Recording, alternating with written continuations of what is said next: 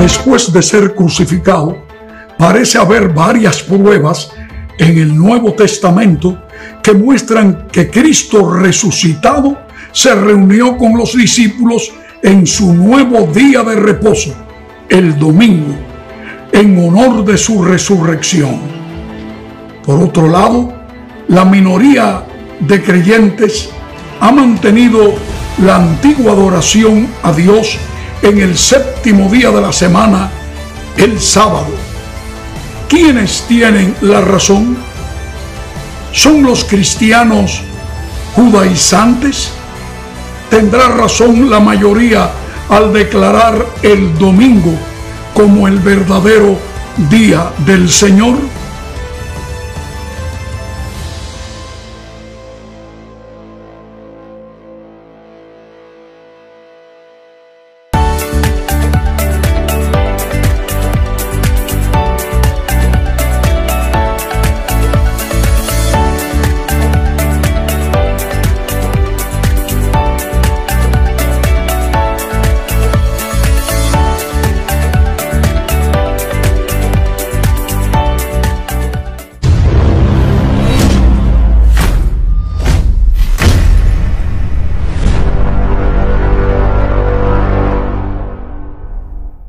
Por siglos, la iglesia cristiana ha considerado que el día de reposo, el día del Señor, es el domingo, debido a que en ese día nuestro Señor Jesucristo resucitó de entre los muertos. Por otro lado, un grupo de cristianos, la minoría, ha considerado que el día de reposo sigue siendo el sábado que la Biblia indica.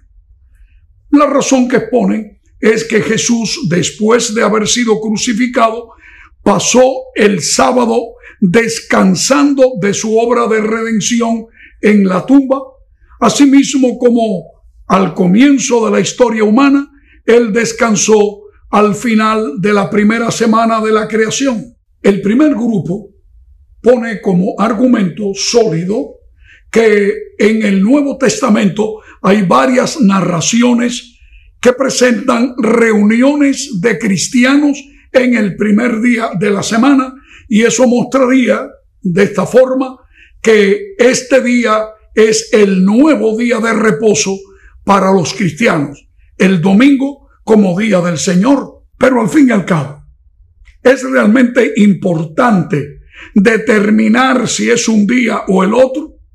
¿Qué importancia tiene esto? ¿O es que acaso no debemos adorar a Dios cualquier día de la semana? En un estudio más detenido, notaremos que esto del día de reposo no tiene que ver específicamente con un día de 24 horas como cualquier otro. Más bien debería ver con nuestra fidelidad y relación con Dios como creador nuestro. Es un asunto más bien de carácter personal, pero el argumento presentado es realmente contundente, ya que tiene que ver con textos de la Biblia que presentan reuniones específicas en el primer día de la semana que la iglesia cristiana desarrolló. ¿Será esto acaso una prueba importante?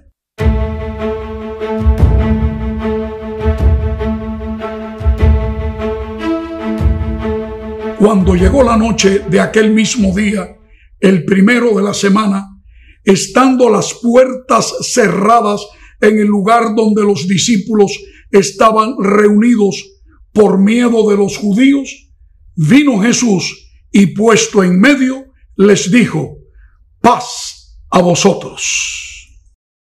Con el fin de ampliar este incidente, sería bueno que también recurramos a lo que el evangelista San Lucas presenta de esta ocasión. Y aquí, dos de ellos iban el mismo día a una aldea llamada Emaús, que estaba a 60 estadios de Jerusalén, e iban hablando entre sí de todas aquellas cosas que habían acontecido. Sucedió que mientras hablaban y discutían entre sí, Jesús mismo se acercó y caminaba con ellos. Estos seguidores de Jesús no eran de los discípulos que siempre iban con él, sus apóstoles, pero simpatizaban eh, con él y con la obra que él estaba realizando. Ahora, después de un trágico fin de semana, deciden regresar a su casa en la aldea de Emaús, que se encontraba a unos 11 o 12 kilómetros de Jerusalén. Se menciona solamente el nombre de uno de ellos, Cleofas, por lo que se puede entender que ellos dos eran un matrimonio, una pareja, por cuanto regresaban a la casa donde ellos habitaban. Al regresar sucedió algo y es que eh, se les acerca un incógnito, un extraño, y les hace algunas preguntas. Verdaderamente ellos estaban tan entristecidos y desvelados, evidentemente, que sus ojos estaban cargados de, dolor y, y no se percataron de la naturaleza de ese extraño que se había acercado a ellos. Era muy común en ese tiempo hacer un largo camino, varios transeúntes, sin saber la identidad de uno o del otro. Cuando el extraño les preguntó de qué están ustedes hablando, fue algo extraño para esta pareja que alguien preguntara cuando todo el mundo sabía lo que había sucedido, como aquel hombre que muchos consideraban el Mesías, el Cristo, había sido crucificado. Eres tú el único extraño que no lo sabes. Para asombro de Cleofas y su acompañante, posiblemente su esposa, fue algo extraño que, que aquel eh, incógnito llegara y, y les hablara y empezara a explicarle las muchas profecías del Antiguo Testamento que hablaban de que esas cosas tenían que ser así. Y ellos mismos no se habían percatado de ello. De alguna manera sintieron, como revelaron más tarde, que en su corazón sintieron el calor de una extraña alegría mientras él les iba explicando esto en el camino. Al llegar a la aldea de Emmaus, y se dirigieron a su casa. Aquel extraño hizo como que seguía el camino y ellos le insistieron que se quedara puesto de que ya estaba oscureciendo. Era una costumbre oriental la hospitalidad y también evitar contratiempos viajando de noche. Así que le insistieron que se quedara con ellos. Llegaron a la aldea a donde iban y él hizo como que iba más lejos.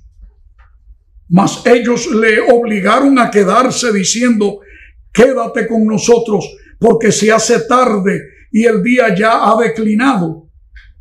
Entró pues a quedarse con ellos y aconteció que estando sentado con ellos a la mesa, tomó el pan y lo bendijo y lo partió y les dio. Entonces les fueron abiertos los ojos y lo reconocieron, mas él se desapareció de su vista. Ellos notaron algo extraño. Posiblemente cuando el Señor levantó las manos para bendecir el pan, pienso yo, tal vez vieron las cicatrices en sus manos, se dieron cuenta de la naturaleza de aquel extraño que los había acompañado y entonces entre ellos gritaron, es el Señor. Pero cuando fueron a ver, Jesús había desaparecido. De inmediato, Cleofas y su acompañante partieron de regreso otra vez los 11 o 12 kilómetros que mediaban entre ellos y Jerusalén, porque no podían permitir que pasara más tiempo sin que sus amigos, los apóstoles, supieran esta noticia. Así que partieron y ahora iban de noche, el camino era mucho más gravoso por medio de rocas y, a, campo traviesa. Eh, quizás algunas veces hasta corrían con el objetivo de acelerar su regreso hasta Jerusalén. Era tan grande el deseo que tenían de dar la noticia a sus amigos que habían visto a Jesús visitándole en el hogar. Al fin llegaron horas más tarde Ya era muy tarde, cerca de la medianoche. Cuando tocaron a la puerta, posiblemente con una clave preseñalada, y se identificaron, eh, se sintió el correr de las trancas detrás de la puerta y sigilosamente alguien abrió y ellos entraron inconscientes de que un acompañante invisible había recorrido con ellos ese camino y ahora entraron mientras que aquel extraño para ellos entró también. Y entonces de inmediato comenzaron llenos de gozo a dar la noticia ante los ojos desorbitados de los discípulos allí dentro que se negaban a creer tal cosa. Mientras ellos aún hablaban de estas cosas, Jesús se puso en medio de ellos y les dijo, paz a vosotros. Entonces, espantados y atemorizados, pensaban que veían espíritu. Pero él les dijo, ¿por qué estáis turbados y vienen a vuestro corazón estos pensamientos? Mirad mis manos y mis pies, que yo mismo soy. Palpad y vete, porque un espíritu no tiene carne ni huesos, como veis que yo tengo.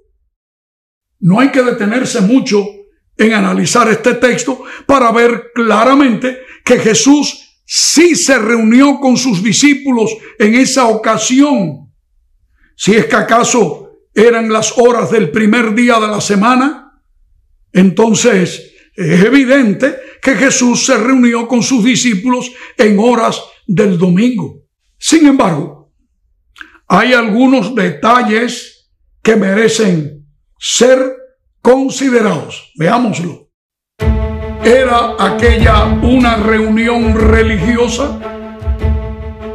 La respuesta, mis amigos, es no. No era una reunión religiosa. Recordemos que el texto nos dice que ellos estaban allí escondidos a causa del temor por los judíos.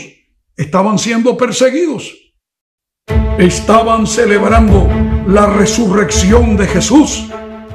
Por supuesto que no. También la respuesta es negativa porque ellos no creían que Jesús había resucitado, así que que iban a estar celebrando. Si es más, cuando las mujeres le dieron la noticia que el sepulcro estaba vacío y María Magdalena que había visto al Señor, ellos pensaron que ella estaba trastornada tal vez por la emoción. Ellos no lo creían, por lo tanto no podían estar celebrando absolutamente la resurrección.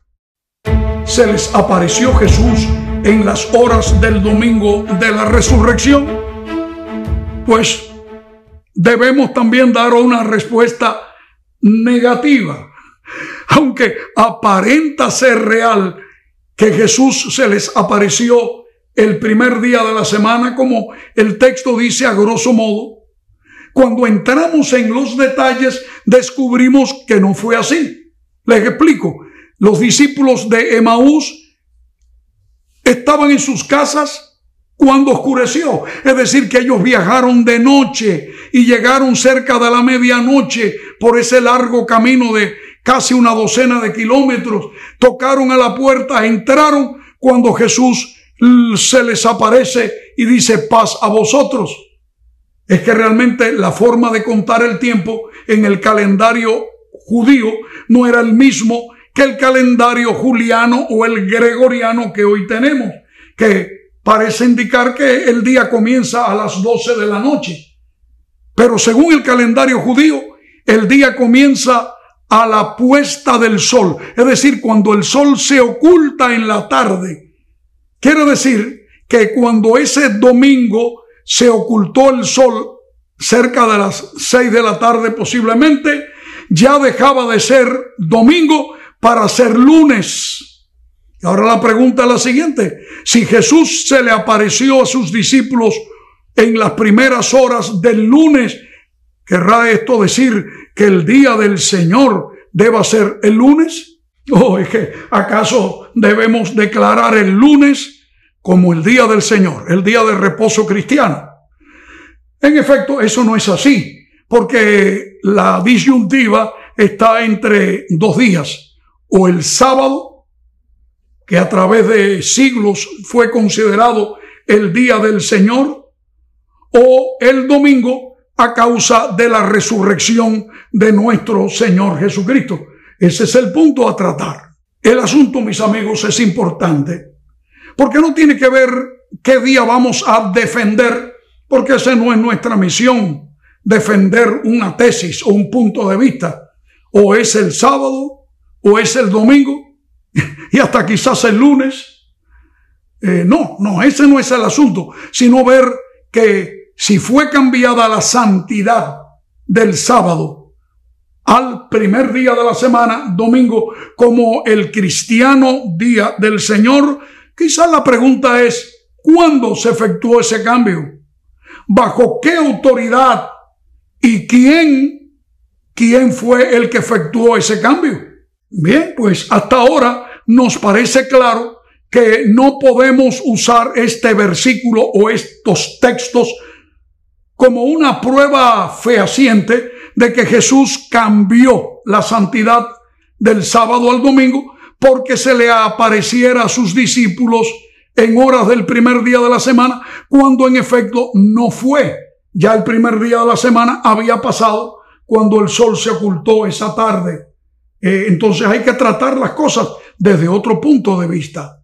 Y, y quizás nos preguntamos, ¿habrá otros argumentos en el Nuevo Testamento que parezcan indicar que hubo reuniones cristianas en las horas del primer día de la semana, es decir, el domingo, y que se usen como argumento para presentar que tanto Cristo como sus apóstoles, entre ellos San Pablo, sí se reunía los domingos con la iglesia cristiana naciente.